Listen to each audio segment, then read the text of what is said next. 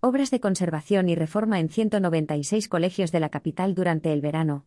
El Ayuntamiento de Madrid destinará 21 millones de euros a la campaña de obras de conservación, reforma y mantenimiento de centros escolares que se llevará a cabo a lo largo de este verano en un total de 196 centros de todos los distritos. El objetivo es preparar a los colegios y escuelas públicas de Madrid para los retos y necesidades que tendrán el próximo curso, ha explicado la vicealcaldesa, Begoña Villacís, durante la visita que ha realizado al CEIP Agustín Rodríguez Sahagún. Las obras de conservación y mantenimiento en los centros escolares públicos, colegios y escuelas infantiles y de música, se desarrollan fuera del período escolar para evitar molestias al alumnado y por motivos de seguridad. Durante este verano, se van a realizar más de 220 intervenciones.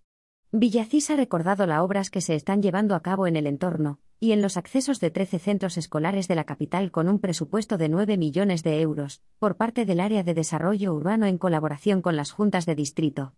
En el colegio que ha visitado hoy la vicealcaldesa, acompañada por la concejala del distrito de Villa de Vallecas, Concha Chapa, se van a llevar a cabo obras de acondicionamiento del espacio destinado al personal de oficios servicios internos, POSI, municipal y se acondicionará la zona exterior con un presupuesto superior a 85.000 euros.